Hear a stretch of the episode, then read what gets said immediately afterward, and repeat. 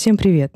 Это подкаст «О дивный тонкий мир» и его ведущая Аня Малкович. Сегодня у меня в гостях Сергей Огнев, поэт. А, Сереж, привет. Окей, привет, привет, привет. Ну что, как дела у тебя, Сереж? Отлично. Готовлюсь к сольному концерту. Наслаждаюсь э, этой нуарной погодой, которая сейчас в Москве. В общем, такая предыстория, я ее немножечко расскажу. Мы уже с Сережей собираемся второй раз. Мы уже записали 4 часа разговора нашего, который прекрасно отправляется в архив. Мы приняли такое решение, потому что сказано было очень много, такая некая ментальная детоксикация, наверное, произошла. И Сегодня мы хотим а, записать новый разговор по конструктиву. Ну, мы попробуем. Да, вообще о поэзии довольно сложно говорить конструктивно, если мы говорим о ней как инструменте, как, э, как о ключике к человеческим сердцам, к сознанию общества и, или какой-то локальной единицы. Но мы попробуем. На этот раз, думаю, получится. Хотя, ты знаешь, у меня все время, а, когда я вообще сажусь сюда и включается микрофон, каждый раз у меня такая пустота в голове. Иногда думаю, у меня все время вообще такая пустота. Да, да, да, да, есть такой момент. То есть тебе нужно немножко, наверное, адаптироваться к тому, что а, вот сейчас будет а, какой-то э,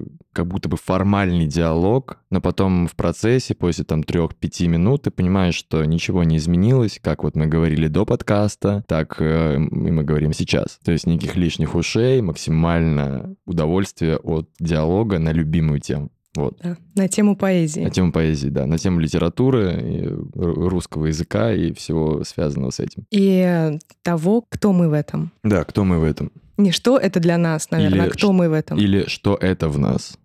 Да, что это в нас. Давай начнем, наверное, как мы уже договорились, начнем, начнем с конструктива. Ты готовишься к сольнику. Угу. Это да. А Расскажи мне вообще, знаешь, вот самый, наверное, большой вопрос, который у меня а, возник, когда я прослушала те четыре часа нашего разговора. Ты очень много говорил там, мы сейчас здесь всего этого, наверное, не будем повторять, ты много говоришь о прошлом, очень много связей, поэзии, истории прошлого. И в этом я потеряла немножечко тебя самого. Угу. Поэтому у меня возник этот вопрос. Как вообще именно ты дошел до того, что ты в это исследование погрузился? И что для тебя вот этот процесс э, связей, которым ты занимаешься? Именно для тебя. А, поэзия пришла в мою жизнь без моего ведома. Она просто появилась, и все. А, как говорил Борис Рыжий, в чем трагедия поэта? Да ни в чем, потому что он пишет рифму. Он не может писать э, прозу, он пишет в рифму. А это определенно, конечно, другой уровень вос- восприятия мира. Вот поэтому поэт, он такое уникальное довольно существо, и все, что приходит в его жизнь, э, оно зачастую приходит без какого-либо участия. То есть ты просто порой ощущаешь себя сторонним наблюдателем. Отвечая на вопрос, почему я говорю много о прошлом, ну потому что без него невозможно будущее. Это закономерность, отмеченная многими людьми, которых я считаю люблю. Как, как ты это понял? Я буду сегодня прям mm-hmm. тянуть. Как ты это понял? Да никак я это не понял. Ну, как это можно понять? То есть нет какого-то конкретного дня, там, месяца или, резко, или резкого озарения, что вот ты понимаешь, что тебе нужно. Оно приходит само. Борис Рыжий пришел в мою жизнь случайно, например. Это был первый, нет, второй поэт, которого я очень близко м- воспринимал. Тут скорее нужно говорить не о, не о том, что поэзия к тебе приходит, а что сама жизнь есть. Э, каждый человек — это есть поэзия. А, и стихи, они накладываются на реальность, в которой ты живешь. Когда я учился в школе, первый поэт, которого я понял, это был Маяковский. Потом, когда я заканчивал школу, и мы устраивали какие-то небольшие литературные кружки, там на 5 человек. Появился Борис Рыжий. Почему появился? Потому что район, в котором я жил, э, на Кантемировской, на конечной станции, он сильно такой мини-вторчермет какой-то. То есть это не очень правильно, конечно, сравнивать, наверное, но э, место, в котором я рос, это такой уединенный уголок, который окружает лес, кладбище, морг и два чудесных пруда, которые отделяют мой район маленький от э, всей остальной части района Кантемировская. И вот в этом таком закрытом небольшом мире Борис Рыжий был очень актуален. Вот именно первые там его стихи, которые я у него читал. Поэтому в дальнейшем, когда ты растешь, когда ты переезжаешь, смотришь что-то что новое, ты, ты наталкиваешься буквально случайно э, на что-то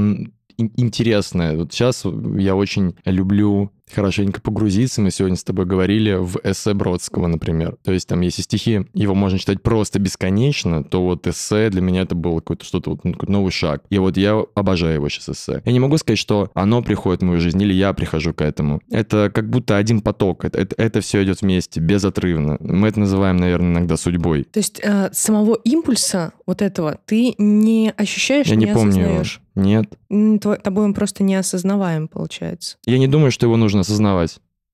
Ну, то есть я, я, я не думаю, что этому нужно давать какую-то оценку. То есть для меня всегда крайне... Нет, это весело, когда поэт там или писатель или человек, он помнит день, когда там что-то к нему снизошло. Но я не могу сказать, что конкретно у меня вот что-то подобное было, что конкретно у меня был запрос на то, чтобы изучать русскую изящную словесность. Такого не было никогда. Оно само как-то появилось. Объяснять эту магию я не берусь, потому что кто я такой, чтобы об этом говорить. Угу. То есть у тебя, получается, все вот это такое поле интересов твое, оно само собой складывается. Оно складывается, видимо, я могу только полагать, что оно может складываться из той внутренней потребности, которую я не осознаю. Вот. Не осознаю ее не потому, что не хочу ее осознавать, а потому что это такая сила, о, о которой э, мало вообще что известно. Это, это уже немножко вообще в другой разряд уходит. Сейчас очень часто много людей говорят о предназначении, о поиске предназначения. Ну, вот именно такой поиск. Наверное, по сути, поиск того, чем ты занимаешься, какой-то неуд... вечно неудовлетворенный, некая миссионность, как будто бы люди, каждый думает, что у него есть своя миссия и есть э, предназначение, которое он не может найти, при этом не находя ответы в настоящем своем. Ну, то есть, э, вот ты говоришь, у тебя есть импульс, вернее, ты его не осознаешь, этот импульс, ты просто, тебе приходит это, это, ты изучаешь одно, другое, идешь этим путем, да, все путем у тебя. Есть еще такое понятие, как раз среди тех, кто понимает, что он на своем пути, что тебя ведут, знаешь, как силы какие-то. Есть у тебя такое ощущение? У меня был один товарищ, художник, сатанист. Но он не сатанист, но то, что он делает, это такая прям сильно на грани девальщины. Вот. И как-то он мне сказал одну фразу, которую я часто нарушал и иногда до сих пор нарушаю. Ну, завет, точнее, сильно. Это очень мудрые слова. А не надо пытаться объяснить магию. Магия перестает работать, как только ты начинаешь ее объяснять. Поэтому о природе вдохновения, о природе некоторой божественной миссии говорить э, порой довольно-таки пошло. То есть можно говорить обо всем, чем угодно. Можно говорить о том, что в конце получается из этого. Но даже полагать, что она у тебя какая-то есть. Ну, делай свое дело. Ты любишь что-то, делай это. А, в конечном счете все мы люди, и все мы в этом плане равны. Вот. Каждый занимается чем, тем, чем занимается. Поэтому, если это предназначение, окей. Надеюсь, что этот путь я пройду с честью.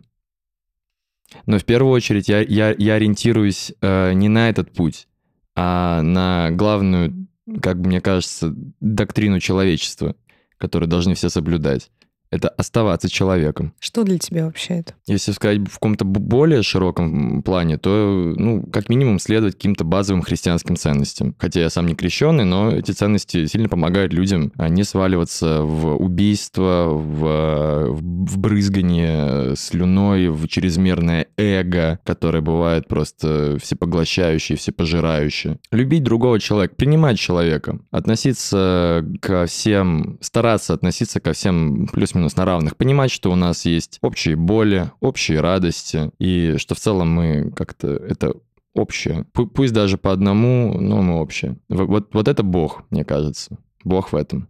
В, вот, э, вот в понимании того, что мы не по, не по одному даже что-то несем, какой-то путь проходим, а все вместе. Каждый по-разному, но все вместе. На одной планете крутимся э, в этом холодном, одиноком космосе. Как-то так. Давай закончим с конструктивным началом.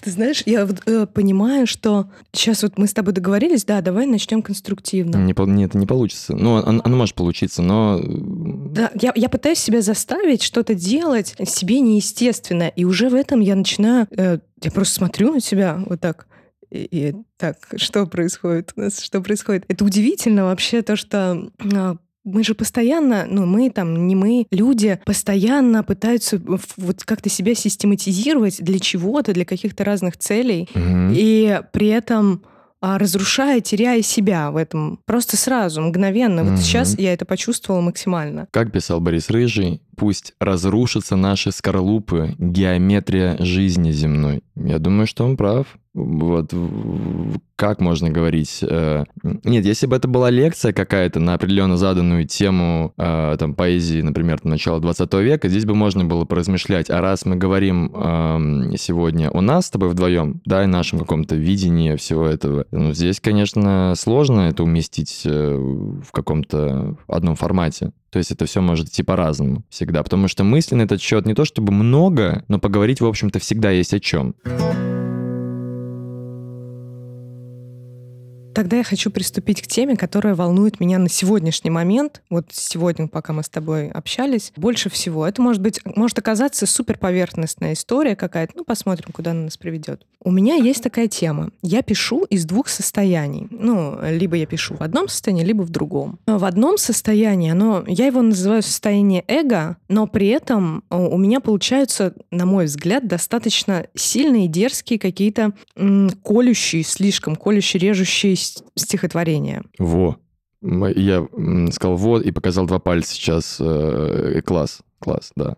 Э, это хорошее состояние. Это хорошее состояние, да. но а при этом, когда я это делаю, внутри меня э, творится некое такое безобразие и хаос. Угу. И оно, по моей, опять же, оценке, является ближе к деструктиву. Есть второе состояние. Я давно еще, когда я второй раз в жизни, э, то есть у меня был второй приход в поэзию, и когда я снова стала писать тексты, я поставила перед собой некую задачу, что нужно доходить до состояния чистоты некой, честности, чистоты и благости научиться не из боли писать, а писать вот из этого состояния спокойствия, ровного состояния. Ну, для кого как. Да, и я начала писать из этого состояния тоже. То есть, э, сейчас э, в большинстве своем я пишу из второго состояния. И тоже получаются интересные, на мой взгляд, какие-то тексты, которые больше не бьют они дают, протягивают руку. Вот. Меня часто раньше обвиняли в том, что я ударяю, я бью и не исцеляю при этом. Я только подцепляю вот что-то в людях, и им потом больно, я их вскрываю.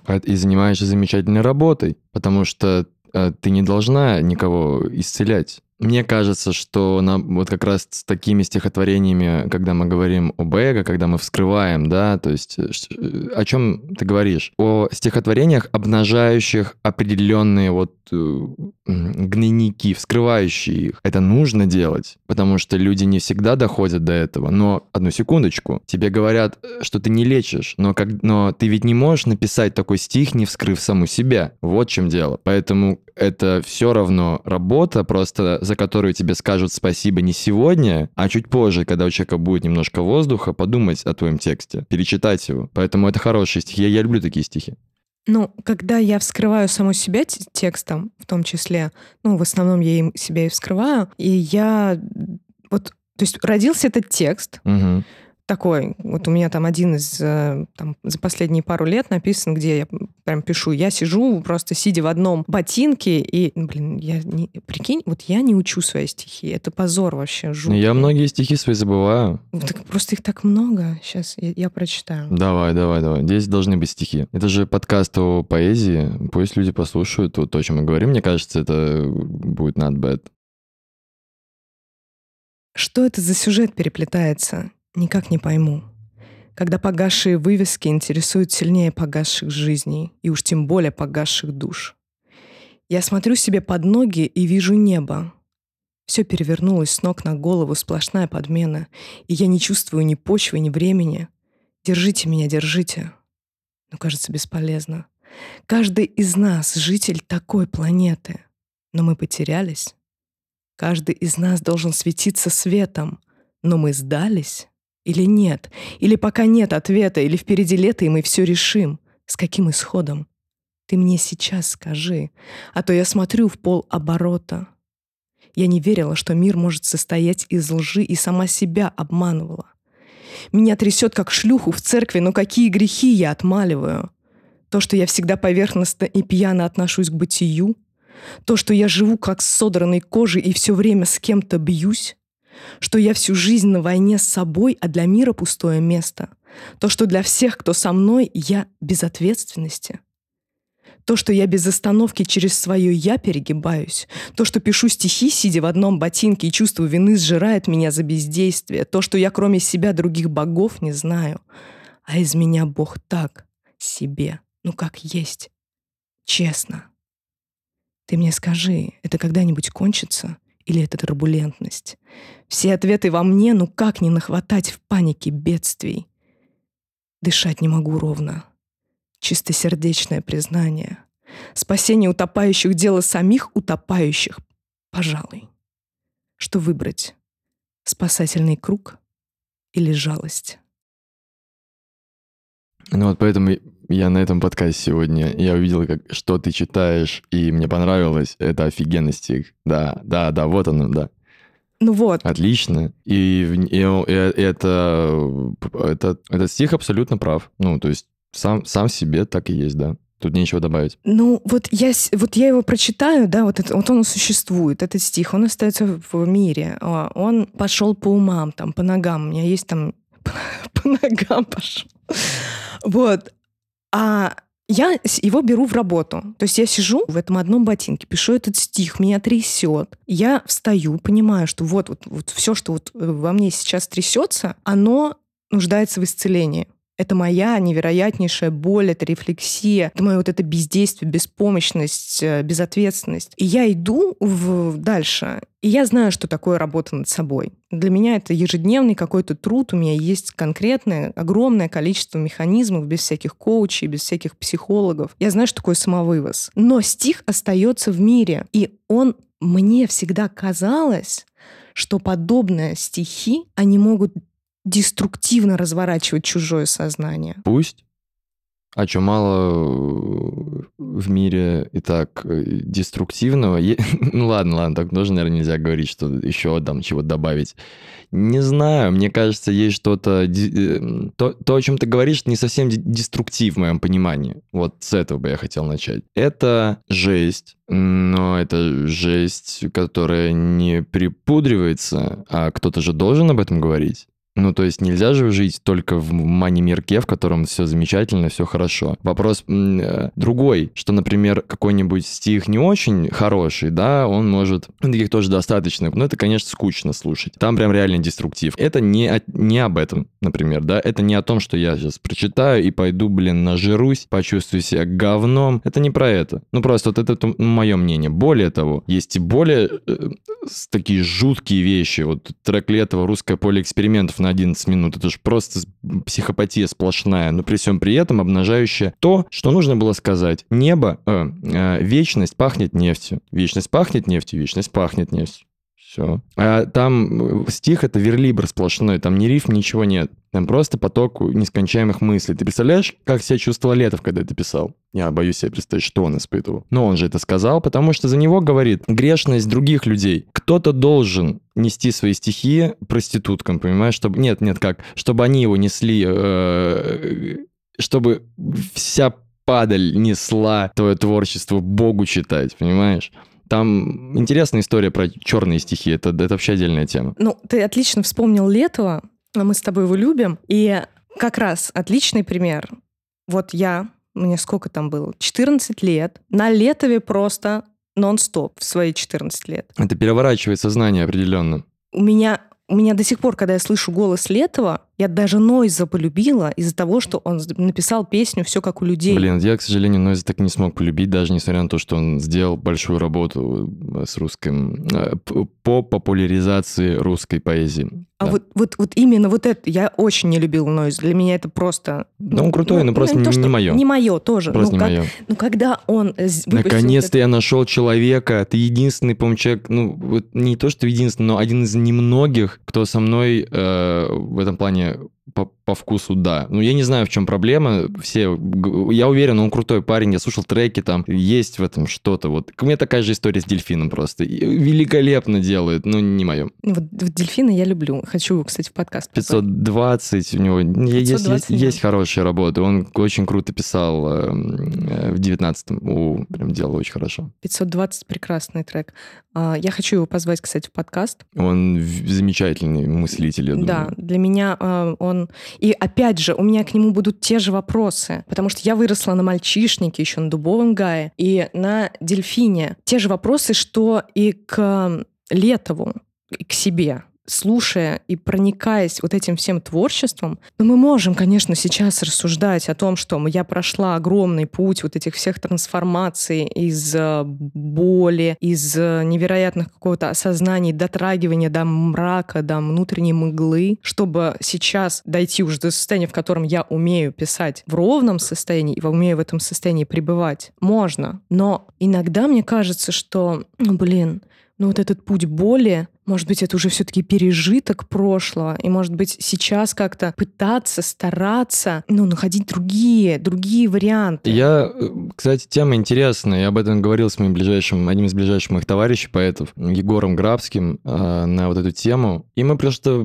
просто пришли к выводу о том, что, да, не, не надо об этом думать просто. То такое, есть все, все имеет место быть. Такое ощущение просто складывается сейчас этого диалога, что ты стихи не пишешь как будто, а выдумываешь их. Стихи хорошие, они сами приходят. Хорошее творчество, ты не, ты, ты, ты не думаешь, в каком состоянии ты его пишешь, ты просто это пишешь. Вот и все. Поэтому искать тут универсальный вариант, что мне нужно, например, писать стихи в спокойном состоянии, потому что спокойные состояния, они меня там не травмируют, это довольно оскорбительно по отношению к твоему музе. Я думаю, что вот в этом плане со словами нужно быть поаккуратней перед музой, потому что она может не простить. Я, я тоже пытался как-то вот думать об этом. Не надо. Хорошее творчество, оно либо приходит, либо его пока нет. Все. В каком оно придет состоянии? Да черт его знает. Об этом вообще думать не нужно. Нужно э, жить жизнь и э, писать стихи по, по приходу стихотворений. Выделять для этого время, выделять время для себя. Все. И не как там надо, как не надо.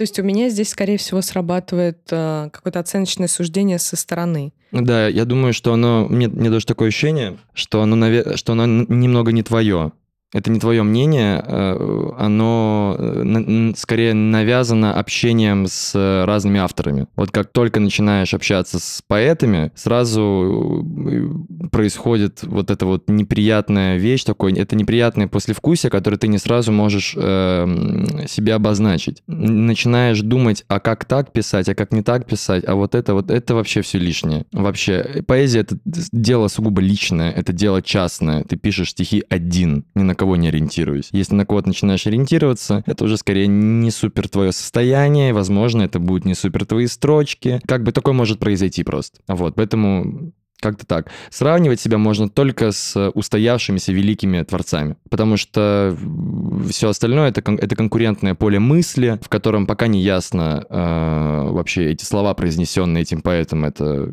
есть какой-то толк или нет. Вот, все это подлежит э, времени оценки времени уже. Насколько эти мысли реально будут э, влиять на что-то. Или они просто вот были-были хорошие стихи, можно почитать на досуге, ну, не более. Вот, все. Хотя я не читаю средние стихи на, на досуге, у меня нет столько времени, чтобы читать то, что мне не очень заходит. Тоже буду тут честен. А я бы хотел свой стих прочитать про вот этот как, как, как раз про это состояние разбушевавшегося эго, я считаю, что мы имеем полное на это право. Кстати, я в начале подкаста говорил э, о христианской традиции и в одном из грехов назвал эго. Но здесь э, я, чтобы не противоречить сам себе, объясню. Если э, давать эго полноценный какой-то там выход, то пусть это будет лучше в творчестве. В творчестве эго, оно имеет вес, у всех по-разному, это кайф. Это, это то, что мы любим. Мы Маяковского за это и любим. Эго именно выносит Творца на свет. Да, да, да, да, да. Вот. Но не про бытовые вещи. В бытовых вещах э, иногда это довольно комично, особенно от взрослых людей, которые считают себя опытными, но при всем при этом э, эго делает их детьми. Мы знаем все эти истории. У каждого, я думаю, найдется не один, не два примера, как у наших слушателей. Стих этот э, я отсылаю к одному моему интересному периоду жизни, когда я себя, ну, не совсем ассоциировал с поэтом. У бара мне хмурились парни. За дверьми фееричного представления. Господа, при всем уважении, я не поэт, а литературный фраер. Мне похуй на ваше мнение. Да, Стихи — это преступление. Мои стихи — это преступление против вылизанной морали разжиревшего поколения, где мы все по колено топчемся в черноземе московской нежности, выбирая на роль промежности только девочек по кайфове, а закат обливается кровью нерожденных русских поэтов. И второе, по счету, лето, не рифмуется, к слову, любовь. Я однажды Угу. решила... Помнишь, э, 369, они раньше собирали э, заявки. Оля мне сказала, что она не будет слушать мои подкасты, а, так что... Да, Я вот такой бы там вряд ли приняли, потому что нужно, чтобы все было красиво. Да, и я, короче, прислала ей текст один, нашла, я его написала в 2012 году. Предполагаемый день конца света. Там был, помнишь, может быть, такой эпизод? Да, э, да, да. Вот, 2012, что-то там 2012. И там у меня тоже был такой вот прям хороший текст. Я прям все, всю заявку решила залить такими. И она мне пишет, Аня, я не поняла. Аня, я просто не поняла ничего из того, что ты мне прислала. И для меня это был удар. Да пусть они читают свои вот эти вот ли- лирические... Вот, ну, плевать, честно говоря. И, Блин, честно, вот, извини, что перебиваю, даже говорить об этом не хочется. Наск- Насколько много я уже хотя бы маленьким своим этим стихотворением сказал, насколько ты сказал уже э, своим э, тоже прочтенным. Но вот именно эти же стихи хочется читать на публике. Ну, Ну, конечно, эти. конечно, но с другой стороны, не все публике хочется такое слушать. Хочется по-доброму, чтобы все ласково было. Ну, это, опять же, дело вкуса. Я, не, я, я вообще рекомендую не ориентироваться. И если вы, конечно, не крутой там маркетолог, СММщик э, и прочее, если вы что-то делаете как бы сами своими руками, не ориентируйтесь никогда ни, ни на кого. Не надо ни с кем себя сравнивать. Делайте то, что вот вы чувствуете. Иначе получится хуйня. Просто получится непотребство. Вам самим будет перед собой стыдно за то, что вы это написали. Ну, типа копируя какой-то определенный стиль. Это из этого ничего хорошего никогда не выходит. Если ты хочешь что-то сказать, говори это. Не хочешь, не говори, и не надо вообще э, об этом даже размышлять. Либо в тебе есть эта вот искра говорить, либо ее нет. Во мне она есть. Во что она при- меня приведет, да черт его знает, потому что об этом я тоже говорить не могу. Судьба, путь, пятое-десятое. Вот. О магии мы не говорим. Мы, мы, мы не раскрываем всех карт, так сказать. Вот. Я думаю, что люди, которые слушают наш подкаст сами и сами пишут, да, э, или делают какое-то искусство свое, а они тоже не раскрывают секретов своей кухни. А кто-то вообще еще пока не знает секретов его собственной кухни. Это все такой момент. Очень интересный. Да, это очень интересно собирать а, вот свои какие-то стратегии, когда ты вдруг, ну, ты делаешь, ты делаешь, делаешь, делаешь, а потом вдруг кто-то тебе со стороны отражает, что ты делаешь, и говорит, слушай, а у тебя вот здесь, а, ты, ты же вот этот инструмент используешь, посмотри. И ты вдруг, да, узнаешь свою кухню, узнаешь, как ты это делаешь, и иногда это сбивает. Меня часто, кстати, очень сбивало, когда мне говорили, Аня, у тебя такая самобытная энергия. А я не понимаю, какая у меня энергия, господи, да я понятия не имею, мне вообще кажется, что меня никто не видит. Да вообще по-хорошему надо поменьше общаться с людьми, когда говоришь о поэзии. Вот я на себя, я на себя на это очень сильно ругаю в последнее время, что я а, вместо того, чтобы писать стихи, э, по факту общаюсь обо всем чем угодно. Но это вот я не могу пока побороть это ощущение, но думаю, после своего сольника и до него, и после мне нужно будет определенно взять какую-то длительную паузу, потому что сказано было много слов, но за каждое слово нужно отвечать. Вот. То есть вся эта так творческая энергия, она не должна разбазариваться. Плюс она не, не должна разбазариваться на то, что не является как бы твоей целью. А цель — это писать стихи.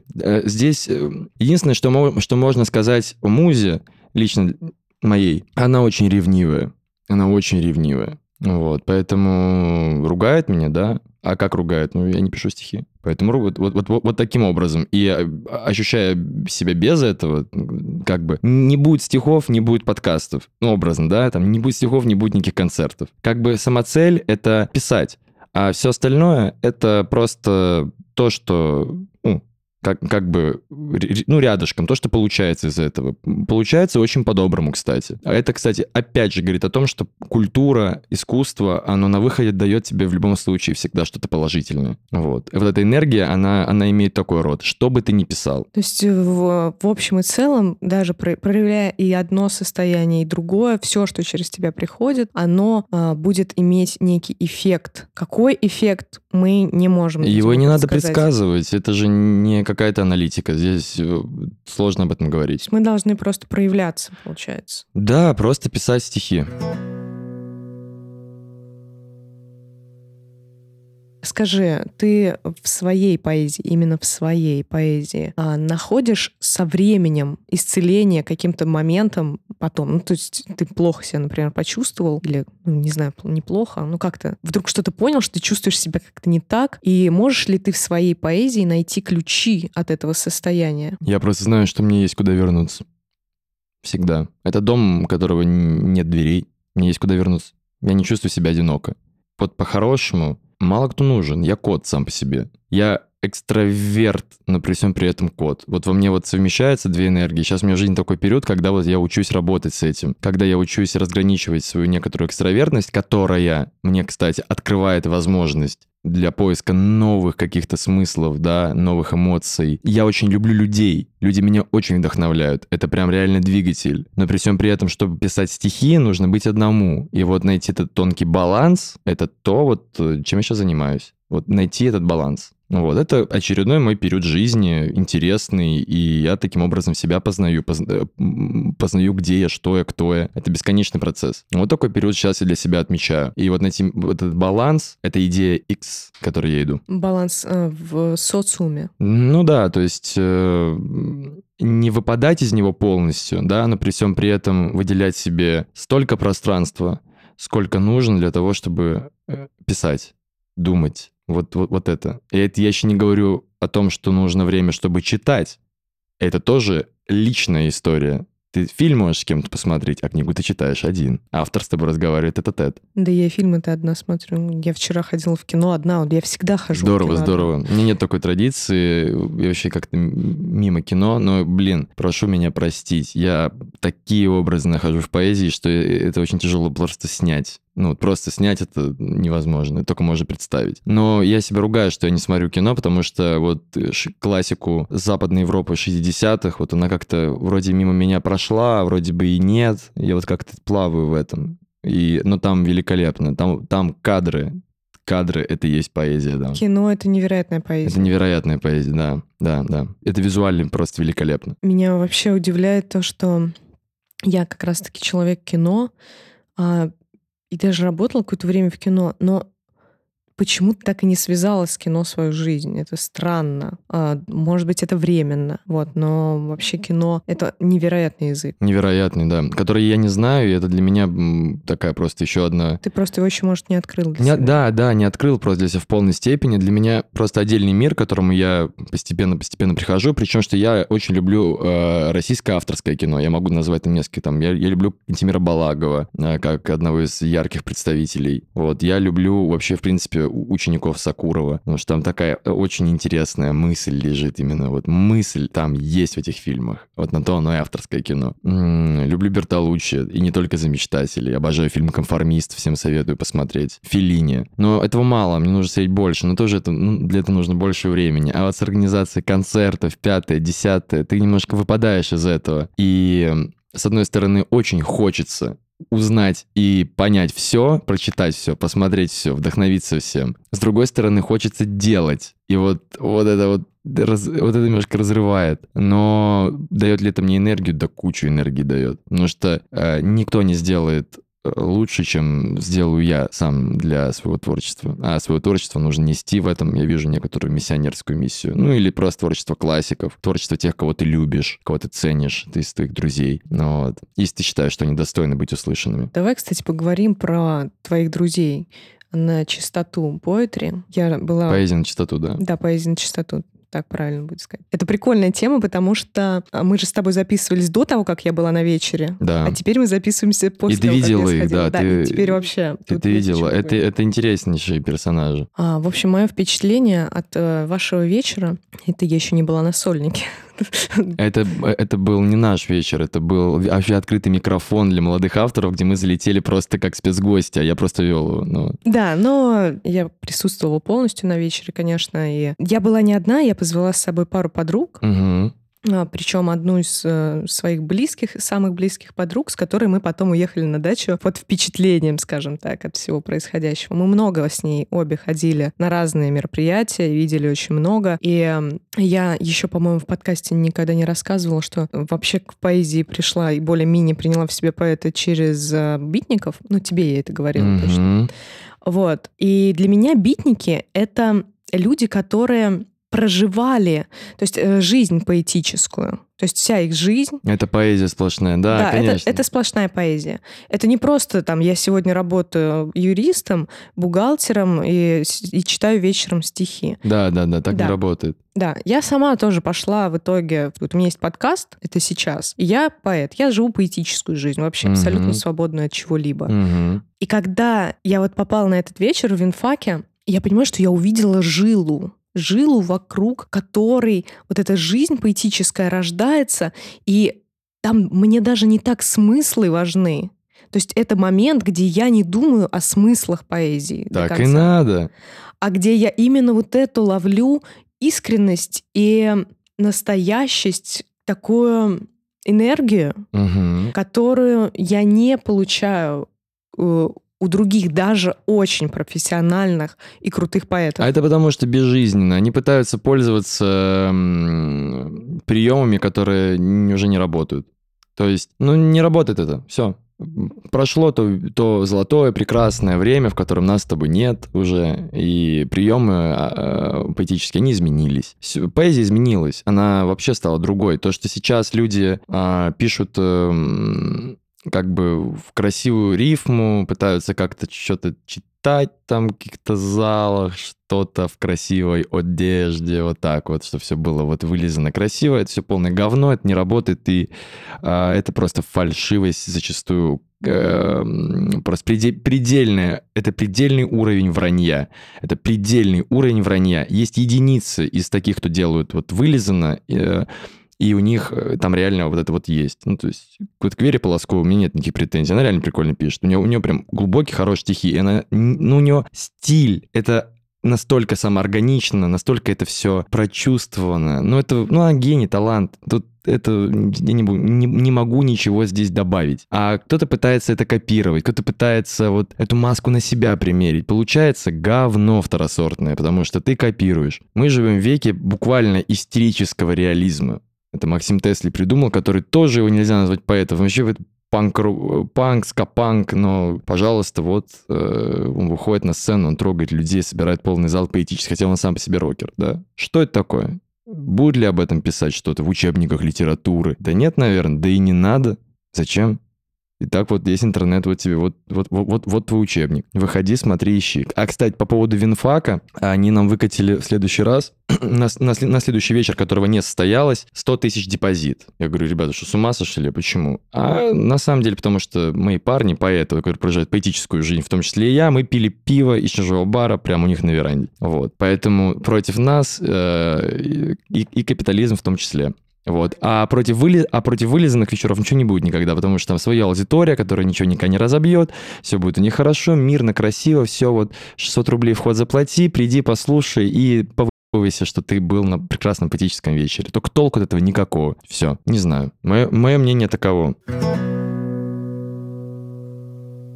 Я считаю, что поэзия нормальная, э, человеческая, общечеловеческая. Это э, разговор тет-а-тет. Это не когда я создаю условия для зрителя, чтобы он пришел по-хорошему, да, а это когда приходят люди, которым интересно в первую очередь. Все. Это как бар, в котором свои правила. Приходишь, чти их. Не нравится что-то, можешь больше не приходить, никто за тебя держаться не будет. Поэтому поэзия не зарабатывает много денег. Вот. Но мне кажется, вообще такое нетривиальное, хорошее творчество, оно никогда не про то, чтобы ты бесконечно сосал из этого бедного общества бабки, особенно с детей, потому что сейчас такое уникальное время, когда дети тоже могут платить ну, за своих родителей. Поэтому нам такого не надо. Спасибо насмотрелся, навиделся, больше не хочу. А касательно демократий, правильных и неправильных людей, Бродский перед смертью написал чудесный стих. Тоже хотел бы его процитировать, пусть здесь будет побольше такой красоты.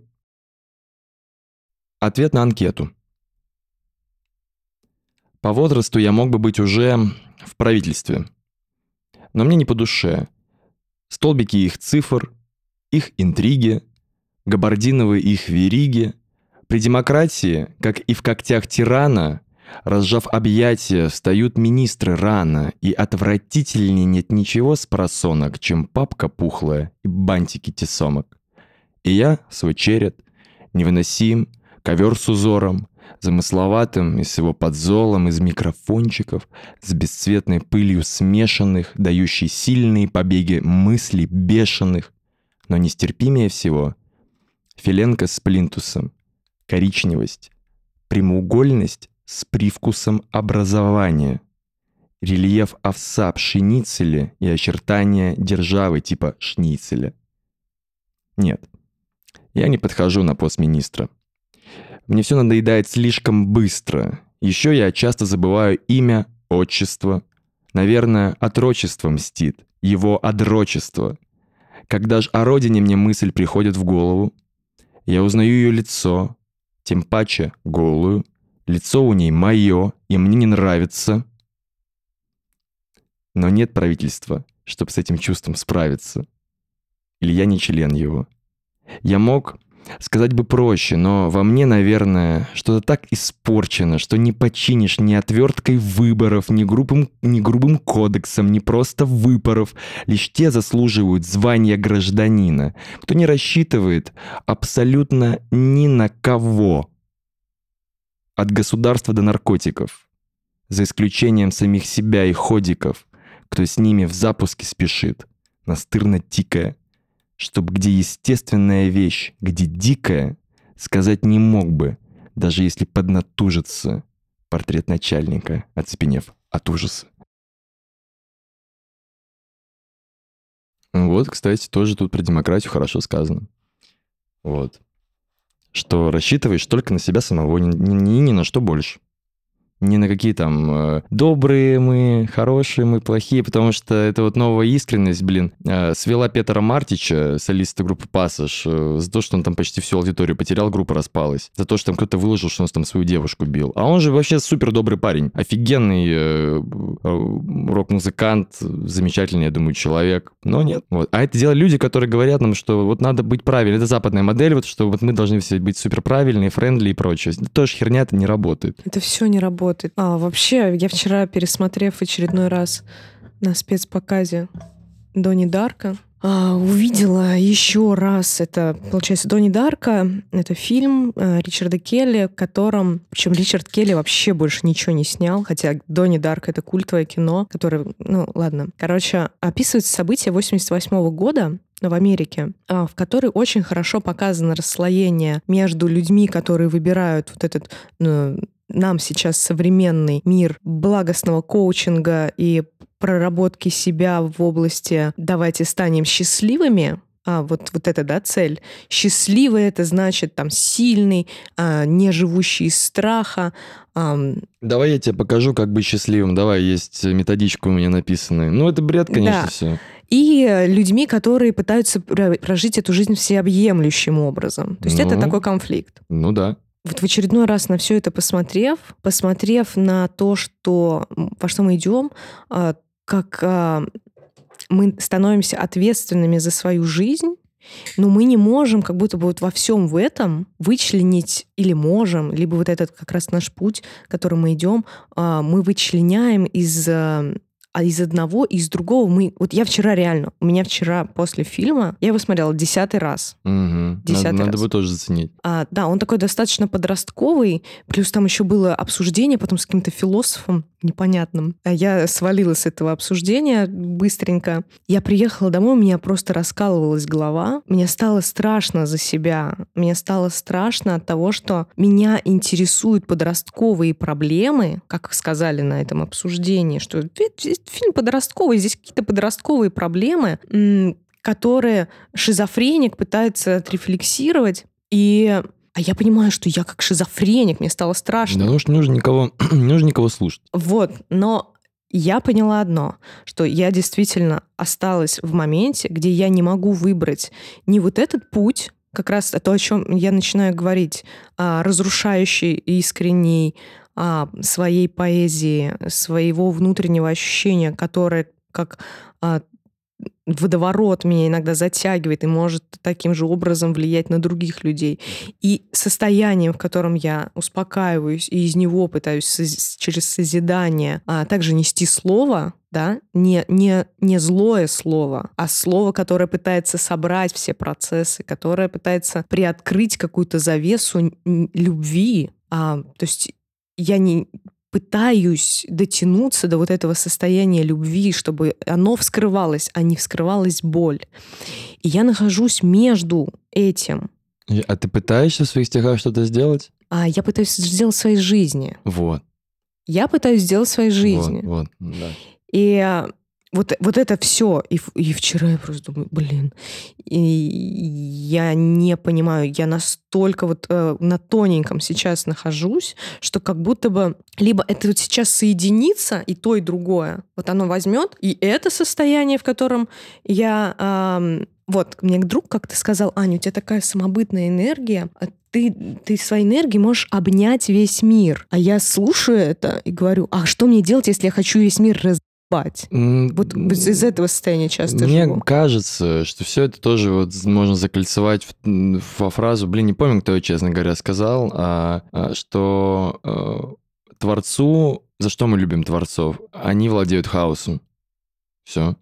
То есть, ну, как бы, как можно владеть хаосом? Бред же вроде, да? Но это э, философия быть спокойным, как ветер, на, на горном склоне, когда вокруг происходит какой-то бесконечный пиздец э, или что угодно еще. Вот. Ну, то есть э, сейчас где-то в Китае люди встают в 5 утра там, на работу и э, делают там новые айфоны в Москве, там новую какую-то аппаратуру. Что-то везде происходит, кто-то там с кем-то дерется, кто-то с кем-то спит, делает новых детей. Мир — это абсолютный хаос, так было, есть и будет. И своим творчеством ты просто вычленяешь из этого хаоса, наверное, какие-то наиболее интересные тебе как творцу вещи. Все. Как бы твоя внутренняя работа, что ты с этим делаешь. И на самом деле я бы хотел чтобы людям было меньше интересна сама личность автора, а были больше интересны его стихи. То есть чтобы люди не задумывались, а как это, как вот, что, как он так формирует. Да какая разница, как он это делает? Ты все никогда так не научишься, потому что ты это ты,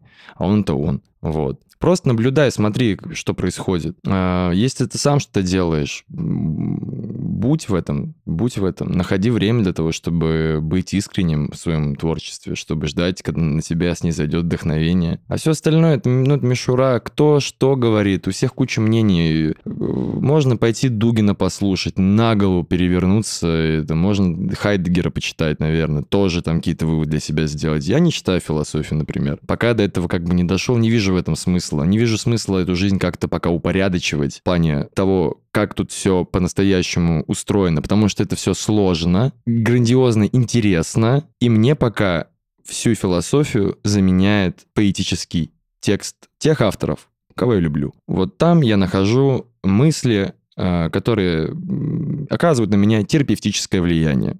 Вот, которые доказывают мне, что разбираться в этом хламе нет никакого смысла. Мы можем это оставить политикам, они этим занимаются. И, как мы видим, это дело крайне грязное. Пытаться что-то здесь упорядочить. Потому что получается все равно хаос. По крайней мере, ну, я живу в России. Тут хаос хватает во всех эпохах, поэтому да. Искать в этом смысл, искать в этом какое-то божественное проведение, искать в этом отсюда какие-то выходы, мы можем сильно оставить это политикам. Вот. При всем при этом, э, будучи поэтом или творцом, ты можешь вычленять из этого всего. Я, я как сказал, так вот и повторюсь, что-то знаковое, как минимум для себя самого. И уже с этим работать. Вот и все. Потому что всегда это будет происходить. Жизнь она всегда такая. Здесь нет ни черного, ни белого. Здесь, здесь э, как при демократии не, не проголосуешь за то, что тебе нравится. И как при тиране не, не поживешь, что тебе вот насадили одну идею и живи с ней. Если ты человек свободный сам по себе, ты найдешь чем занять свое свободное время. Ты найдешь чем, чем занять свою голову, какими мыслями, о чем. Конструктивные они, деструктивные, правильные, неправильные. А, а судьи кто?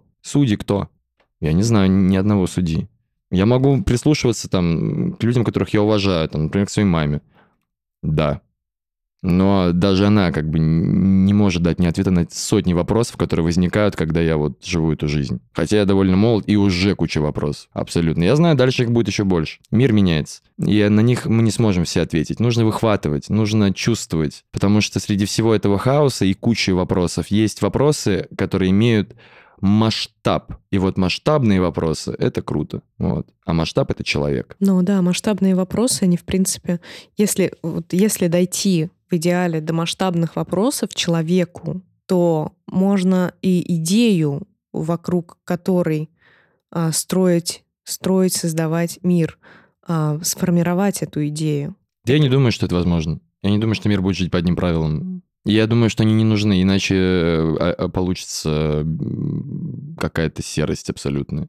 Но мы же все равно все живем в системе. Ты, как бы ты Она можешь везде ее, разная. Ты можешь ее не осознавать, но система Осознаю. существует. Да, конечно, существует. Я живу в ней, пожалуйста. Я закончил вот высшее образование. Я знаю, что такое система. Не, это, госу- это государственная система, а есть система вообще уже, а, она, ну, как матрица. А, Наверняка. Я считаю, что с ней можно работать. Ее можно постигать, ее можно где-то точно под себя менять. Процесс всей жизни. Процесс всей жизни. Я думаю, весь мир скрыт в нас. Что тут э, греха таить? Это, это факт абсолютный. Каждый мир воспринимает через призму, со- через призму а, собственного восприятия. Вопрос только, что влияет на это восприятие. Влияет ли на это восприятие идеология, влияет ли на это восприятие а, Дарья Донцова там, или, например, Бродский. Вот тут вопрос вот в другом. И как цель нести людям Бродского, там, не Дарью Донцову, вот это хорошая цель. Вот. Ты когда-нибудь читал Дарью Донцову? Я вот не читала. Я думаю, не стоит, наверное. Я как-то открыл э, Александра Бреннера, это была самая отвратительная книга в моей жизни. А, Бреннера? Да, да, я читал Ка- Бреннера. Орфей, Орфей. Орфей. Полный, от- отвратительно, просто ужасно. Я думал, что что-то там он сможет сделать интересное, но он там открыто признается. Кстати, у многому можно у Бреннера научиться. Я много Бреннера читала. Реально, он говорит, типа, я плевался в людей, э, я... э, Давай, можно, да? Да, перечислять, рассказывай все, он- что делал Бреннер. вот, он, он срал под картины в Пушкинской галерее. Он, из- он изрисовал картину Ван Гога знаком долларов. Это было, по-моему, в Голландии, если не ошибаюсь. Он делал полный бред. То есть э, вещи... Он вызывал Ельцина на лобном месте на бой. Стоя в боксерских трусах и в перчатках, э, когда была чеченская то есть вообще советую вам ознакомиться с московским акционизмом. Это реально там Олег Кулик, э, это известный всем, который прибивал себе мошонку Красной площади, как его Павленский. Павленский, да. Это определенно э, свой стиль, кстати, оригинальный, московский э, и с таким своим определенным флером. Так вот, он же в конце книги, не в конце, а в самом начале, там нет ни начала, ни конца, блин, просто бред, а не книга. А он говорит, я думал, это какой-то, у меня какой-то план есть э, высокий, что, ой, что а, на меня влияет какая-то божественная сила, что я выполняю какую-то миссию, а сейчас я понял, что я, что я, я просто шиз, что я просто шизанутый тип, и все. И не- нет в этом ни- ничего высокого. С одной стороны, ну просто Бреннер, насколько я понимаю, живет крайне упадническую наркотическую жизнь, вот, и я все-таки как сторонник э, этики, как сторонник того, что этика и эстетика должны идти нога э, в ногу, да, в общем, вместе идти. А, не люблю Бреннера, потому что что вот он влияет как раз-таки такой литературой крайне деструктивной, и те, кто издал книгу «Орфей, Орфей», это люди, которые явно просто хотели заработать на этом денег, потому что никакой культурной ценности она точно не несет, особенно глава «Почему я стал фашистом», хотя она довольно интересная. Вот, ну это просто шизофрения. Я читала дневники Бреннера, вот сейчас я вспомню, как я даже скажу. Ну, просто у Брендера, вот я не договорил мысль, чего у него можно, да, научиться. Да пофигизму, что да, в этом не было ни- ни- никакого проведения. Но мы сейчас о нем говорим как, об- как о, о культурном объекте. Ну и все. Это, это, это были его стихи, это была его поэзия, это была его жизнь. И как бы... э, Единственное, что мне в Бреннере не, не нравится, как и в многих э, около творцах, там Росики, что в конце они спиваются, становятся крайне депрессивными, и это образ такого писателя, такого творца, он мне не близок, потому что я считаю его крайне мерзким. Я считаю, это, что жизнь все-таки человеку дана для каких-то более а, статных целей, вот так скажем. Ну, э, мне, мне вот нравится у Бреннера книга Кайли «Тай, «Тайные, но истинные истории искусства». Он как раз там предстает в таком свете очень легкого э, художественного художника, жизнь художника показывает свою такую свободную, мало смысленную, но при этом меня, наверное, он в какой-то степени высвободил тоже через свою вот эту легкость и пофигизм. Да, да, да, вот, вот в нем это, это как раз есть, да. Да, это... Это, не, он, это неплохо. Да, это прям прикольная черта. Mm-hmm. И я э, к нему поэтому отношусь так снисходительно. Как раз мы с тобой сегодня говорили, что, наверное, это среди тех людей, которых я, ну, просто принимаю. Бреннер — это Бреннер, вот. Да, мне просто Всё. не нравится поза э, вот его последней книги, что в, в конце концов это поза крайне страдальческая. Я, я вообще не очень э, э это одобряю. Вот, потому что это автоматически, знаешь, когда ты все-таки пишешь стихи, когда ты что-то выпускаешь в медиаполе, ты должен понимать, человек вот это увидит, например, который не здешний, да, он увидит это, и вот у него, скорее всего, может появиться мнение, что вот, вот нифига себе, вот это вот так, это то же самое про плохие поэтические вечера, потому что многие люди реально приходят, и мне потом, когда я с ними встречаюсь, когда они видят то, что мы делаем, они говорят, блин, мы думали, это вообще полное говно, а тут оказывается, что это не так. То есть, когда ты делаешь что-то с позой на то, что ты творец, извини меня, ну, ты должен соответствовать. А есть куча, вот я помню, меня судили на чете Маяковского, какие-то люди, какие-то типа али-эксперты, которые, я читаю, что они сейчас пишут, но это просто али-спевающиеся русские поэты, вот тоже в этой позе, вот этого вот страдания, меня не понимают, это вот все, меня тошнит от этого. Естественно, дети выберут рэперов, потому что рэп, у рэперов эго. Они, они крутые, потому что они уверены в себе. Поэт, творец, он должен быть уверен в себе. И, а вот не вот это вот полуразла,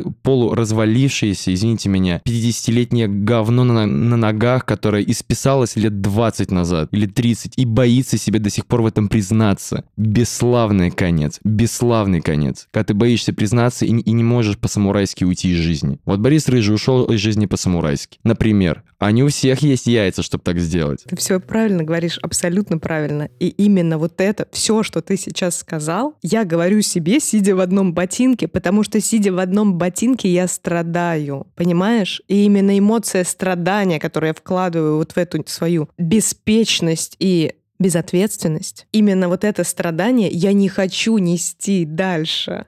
Именно это чувство. Ну, если вот прям настолько, ну, тогда надо взять паузу, наверное.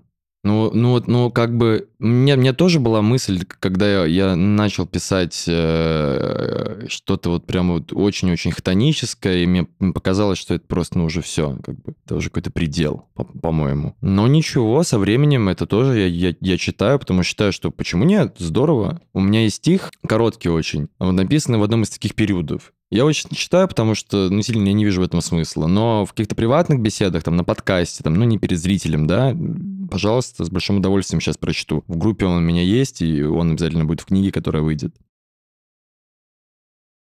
Я потерялся в чужих квартирах, в заначках на полках, между книг Достоевского. Попытавшись найти причину уйти, не нашел ни одну вескую. Вставал по будильнику в 8 утра, пытаясь нащупать пульс на запястье, покурить или выпрыгнуть из окна. Разобьюсь, сосед скажет, на счастье. Хтонь? Да. Нужно, мне кажется, сильно как-то вот полегче к этим всем процессам относиться. Да, да, я тоже сейчас, я но, понимаю, что нужно просто но, но, но в моменте, конечно, пиздец тяжело. С другой стороны, просто вот я почему сейчас это особенно отмечаю, да, с тобой? Потому что вот мы с тобой разговариваем, и я вижу душевное мытарство, что вот сейчас тебя еще вот, сильно ты не, ты не определилась, а что это такое. Я думаю, что это период, нормальный период становления там, тебя как творца. И без этого периода не, не было бы следующих периодов И те периоды привели к, к этому для того, чтобы что-то было. Это нормально. Экспериментировать, э, бросать, начинать заново, быть немножко психопатичным, быть истеричным. А кому-то не нравится в момент. Я сколько ссорился с ребятами, значит, а тут, тут блин, бывает. А, а что делать? Периоды такие. Я потом сажусь и говорю, ну да, я психанул. Ну и вы тоже ебануты. Все. И они такие, ну да, делал такое. Ну, с одним, точнее, из них. А, не со всеми. С одним человеком. Бывает, все, все случается. Жизнь Творца на, на, на той жизнь Творца, что у нее нет какой-то одной линии. И всем тем, кто считает, что это какой-то, какая-то просто истерия, и мы говорим сейчас каких-то... Знаешь, нам сейчас могут сказать, ну, сходите к психологу, ребят, вы какие-то нормальные. А я вам скажу, попытайтесь сделать что-то своими руками, а потом вот, э, вот такие мысли у вас перестанут появляться. То есть не перекладыванием бумажек, а когда ты реально вот что-то через себя пропускаешь, и в, и в конечно тут, тут получается. Это всегда нервно. Поэтому и актеры, которые через себя пропускают очень много и выдают нам роли, которые мы любим, которые мы смотрим, э, как они себя ведут порой. Это люди далеко не стабильные эмоционально. Вот. Насколько тоже мне известно, с, с кем я общался вживую из молодых актеров. Музыкант, да все. Да. И все на своем уме, и, и, и все где-то там витают. Это нормально. И это, это, лучшее, это лучший вариант вообще жизни на этой планете, потому что все остальное это как-то довольно ну, скучновато. Вот так вот я могу сказать. А у Творца нет системы определенной. Он не живет, но у него ее нет. Вот. Ты довольно-таки свободен, потому что тебе, опять же, есть чем занять свое свободное время. Твое свободное время, твое творчество. Поэтому за эти моменты благодари, э, наоборот, небо за то, что они у тебя есть, такие эти моменты. Потому что эти моменты дорогого стоят, очень дорогого. Они бесценны. Но это, это часть такого принятия себя. Это все процесс принятия себя, получается. Потому что когда вдруг, э, ну, ты когда ты поэт, ты рефлексируешь на все, на внешний мир, на внутренний мир, на то, что близко, на то, что далеко. Любое вызвавшее в тебе эмоцию, проводящее через тебя текст а на бумагу, оно ну, по тобой проживается на клеточном уровне. И когда тебе вдруг кто-то говорит, что, блин, да перед тобой там разверзлась черная дыра рефлексии, а у тебя кроме этой рефлексии вообще ничего не осталось, раз э, это вся твоя жизнь, блин, меня, наверное, это куда-то загнало иногда. Ну, почему я сейчас да, говорю об этом? Потому что, опять же, это мой процесс а, через признание того, что, блин, ну, я вот, да, вот я вот в таком сейчас периоде нахожусь. Понять это, увидеть, э, найти какие-то новые ориентиры для себя и все-таки срастить одно и другое. И, например, выйти там на следующей неделе, читать стихи, выбрав э, и одно, и другое. Ну да, да. Все просто. Это же это такой классный процесс вообще не знаю, него мало с чем можно сравнить. Все, все мы, по сути, проживаем довольно такую, и, ну, не то чтобы все, не, и не то чтобы такую, но а, я думаю, жизнь каждого человека — это поэзия. Его личный, это его личный э, опыт, его личный э, внутренний диалог с самим собой. Вот. А, и он длится Сколько он длится, сколько нам отмерено, э, столько нам и отмерено. Мне кажется, что самое поэтичное в человеке — это текущая кровь по венам. Да, это бесконечное стремление человека жить. Мы все это делаем, потому что мы хотим жить. И мы учимся умирать. А умирать мы учимся через творчество. Мы все творчеством в конечном итоге учимся умирать. То есть э, делать жизнь, понимать жизнь какая она на самом деле есть. А она довольно суетливая, бессистемная, э, хаотичная и полная таких, тако, таких эмоций, такой спектр, столько в ней цветов, столько в ней красок, что есть, и представляешь, есть только одна жизнь, чтобы все это, чтобы все это ощутить. Вот. Одна жизнь.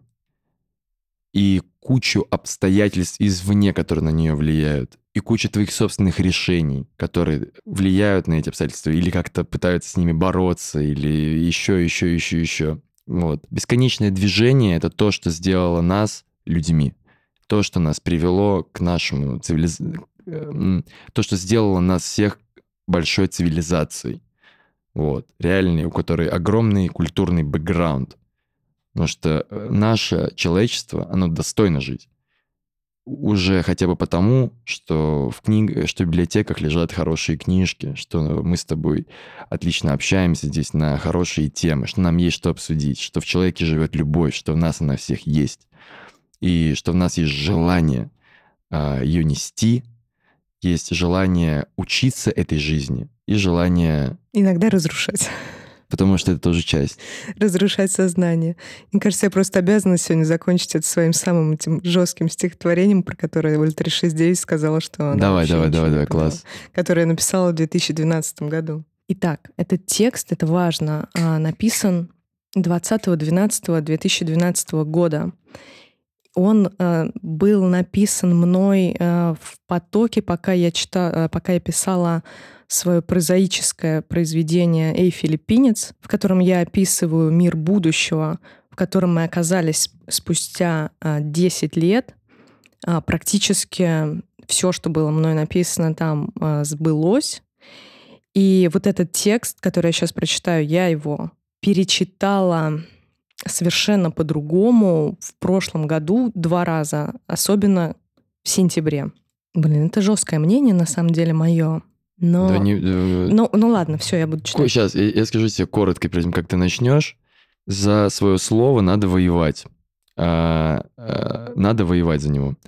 Это внутреннее принятие, это, конечно, хорошо, но я считаю, что здесь то, что ты принимаешь себя, а ты сам постоянно себе бросаешь вызов и вот либо ты гордо принимаешь его, я, я просто, здесь может быть какое-то гендерное здесь э, ну, различие, потому что для меня а, все-таки жизнь это есть борьба постоянная. То есть я как бы, как, как писал блог, эм, узнаю тебя жизнь, принимаю и встречаю звоном счета, вот эта вот вещь. И то же самое с каждым выходом на сцену, то же самое с каждым текстом. Не все, что я пишу, мне хочется порой читать там, да, но я знаю, что это моя мысль, я не могу поступить иначе. Вот и все. Это каждый раз вызов на ринг э, самим собой. Так что, если ты принимаешь это достойно, и у тебя нет никогда задней мысли, что что-то не так, значит, э, ты на правильном пути. Потому что текст от этого становится чище. Следующие твои тексты от этого будут чище, чище, чище. Они будут более твои. И в них будет все меньше и меньше и меньше хлама, который на тебя наваливается от общения с поэтами, от э, каких-то там обстоятельств жизненных, э, от э, медиа и прочего-прочего на самом деле ненужного говна. Потому что только текст и только ты знают, как надо.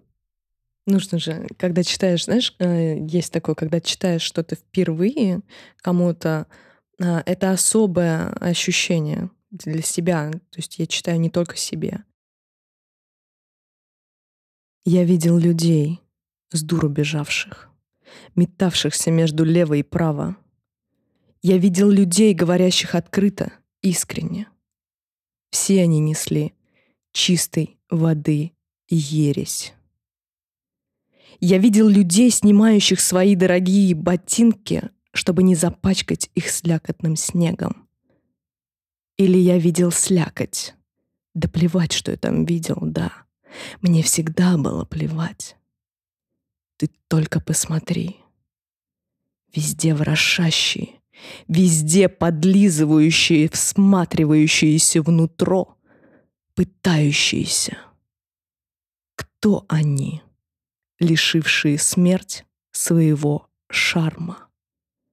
Они спешат, как будто от кого-то, но они беспомощны, бесстрастны, и они не безумцы, рухнувшие о земле и застрявшие навсегда в воспоминаниях, они не прекрасны, не безукоризненны, они бледны, бледностью падших, беспутно спасшихся. И не говорить мне с ними — ни о чем. Мне понравилось. Спасибо. Моя ответочка. Давай. Это ничего не стоит. Улыбки и кокетство. Все рукопожатия стоя, все. Проверенные средства. Все, что льется с болью в горло, все, что бегает по венам. Это больше не живое. Здесь живые только стены у кого большие уши, у кого язык подвешен. Ты всем нужен, нужен, нужен, но все меньше, меньше, меньше. Это типа как простуда, но без всяких осложнений. Тело — битая посуда, сердце — лампочка над дверью. Она входит во всем белом. Милая, лучше посмейся. Обведи осколки мелом, аккуратней не порежься, делай все, что пожелаешь. Я тебе до гроба верен, но обещай, что не погасишь эту лампочку над дверью, где проход на кухню узкий, где с тетрадкой на коленях я пишу тебе, как музе, первое стихотворение.